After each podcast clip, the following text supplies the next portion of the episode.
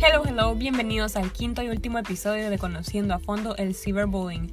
Mi nombre es María Fernanda David y en el podcast de hoy hablaremos un poco de cómo prevenir, detectar y afrontar el cyberbullying. Y de paso recapitularemos un poco de los temas anteriores.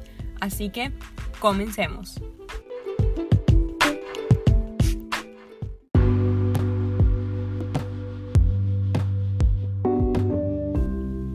Entonces, como ya sabemos, el ciberbullying es el uso de medios digitales para acosar o molestar a una persona o grupo de personas mediante ataques personales.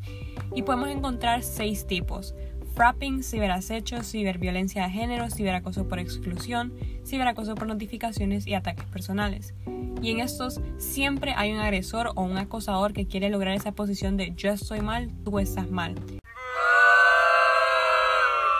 por distintas razones como envidia, rencor, obsesión, venganza y entre muchas otras más.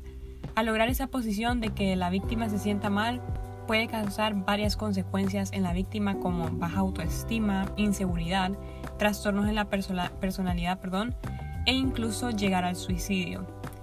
Sabiendo ya esto, veamos cómo podemos detectar el cyberbullying pues todo está en estar atentos al comportamiento de los hijos, del amigo o la amiga, el familiar o los conocidos.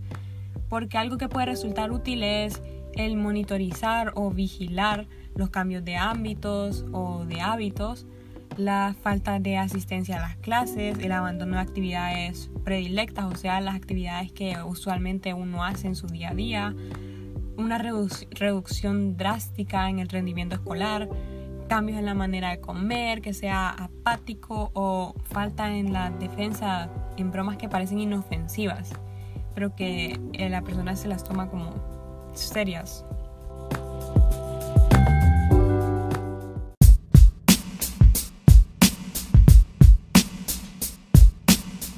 Una vez sabemos qué es, de dónde surge y cómo detectar el cyberbullying, debemos tener presente que la realidad en este tipo de acoso es compleja, es amplia.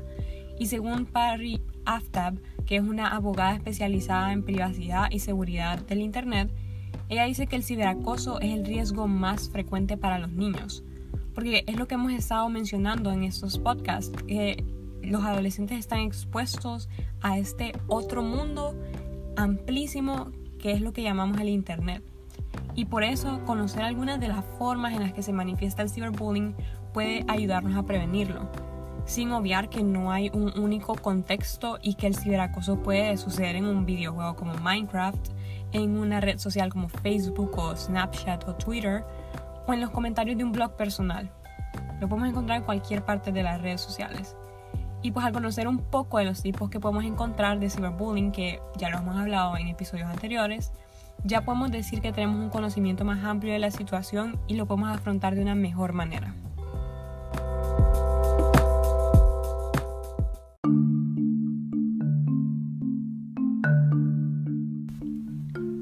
Ahora, ¿cómo afrontarlo?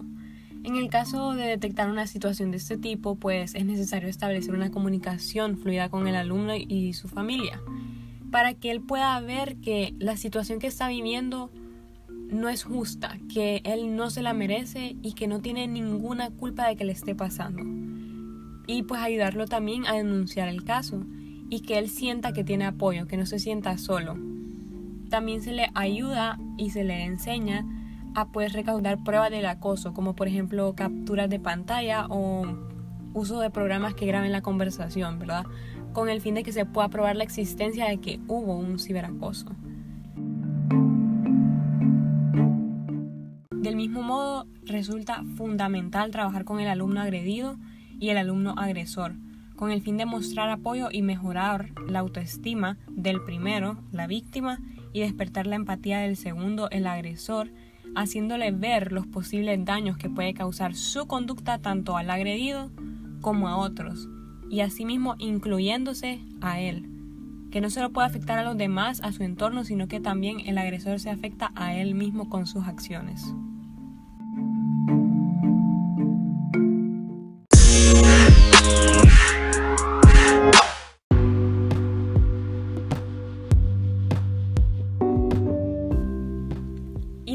Darles la triste noticia de que con esto concluimos el quinto y último episodio de estos podcasts.